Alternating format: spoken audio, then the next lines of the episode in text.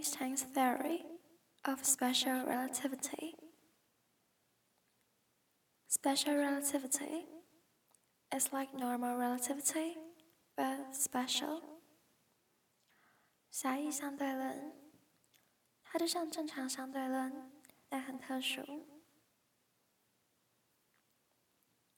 Albert Einstein's 1905 theory of special relativity is one of the most important papers ever published in the field of physics. 爱因斯坦在一九零五年的狭义相对论是物理学领域有史以来发表的最重要论文之一。Special relativity is an explanation of how speed affects mass, time, and space. 狭义相对论解释了速度如何影响质量、时间和空间。The theory includes a way for the speed of light to define the relationship between energy and matter。该理论包括一种用光速来定义能量和物质之间关系的方法。Small amounts of mass m can be interchangeable with enormous amounts of energy e, as defined by the classic equation E equals mc squared。少量的质量 m 可以与大量的能量 E 互换，如经典方程式 E 等于 mc 平方所定义。Special relativity applies to special cases. 狭义相对论适用于特殊情况。It's mostly used when discussing huge energies, ultra-fast speeds, and astronomical distance. 狭义相对论它主要适用于讨论巨大的能量、 极快的速度和天文距离。All without the complications of gravity. 上述这些都没有重力的并发症。Einstein officially added gravity to his theories in 1915 with the publication of his paper on general relativity. 爱因斯坦于1915年正式将引力 现在的他的理论中，发表了他关于广义相对论的论文。as an object approaches the speed of light. The object's mass becomes infinite, and so does the energy required to move it. 当物体接近光速时，物体的质量变得无穷大，移动它所需的能量也变得无穷大。That means it is impossible for any matter to go faster than light travels。这意味着任何物质都不可能比光传播的更快。This cosmic speed limit inspires new realms of physics and science fiction. As people consider travel across vast distance. 这种宇宙速度限制激发物理学和科幻小说的新领域，因为人们认为要穿越很远的距离。So, Einstein's theory of special relativity is E equals mc squared。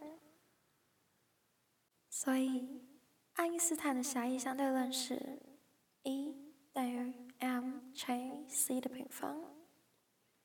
This means the energy is equal to mass times the squared of the speed of light. 意思是能量等于质量乘以光速的平方。There are different forms of the same thing. 它们是同一事物的不同存在形式。Under the right conditions,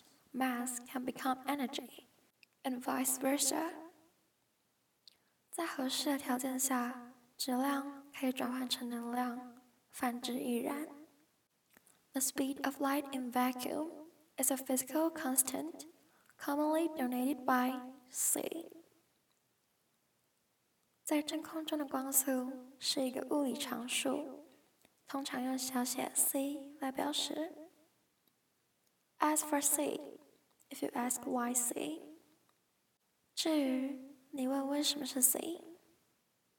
The answer is that it is the initial letter of celeritas, the Latin word meaning swiftness. 答案是的第一个字母 C，在拉丁语里是速度的意思。Einstein's theory of special relativity Special relativity is like normal relativity but special. Albert Einstein's 1905 theory of special relativity is one of the most important papers ever published in the field of physics.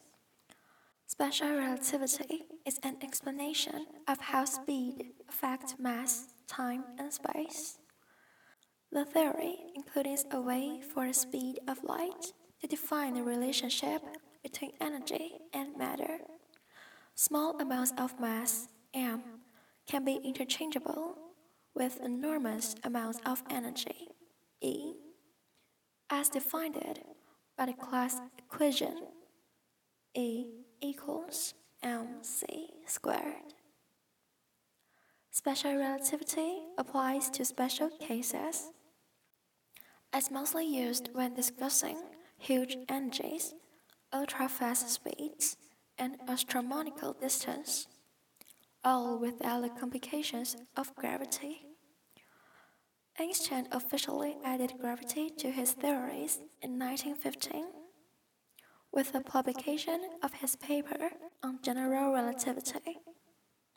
As an object approaches the speed of light, the object's mass becomes infinite, and so does the energy required to move it.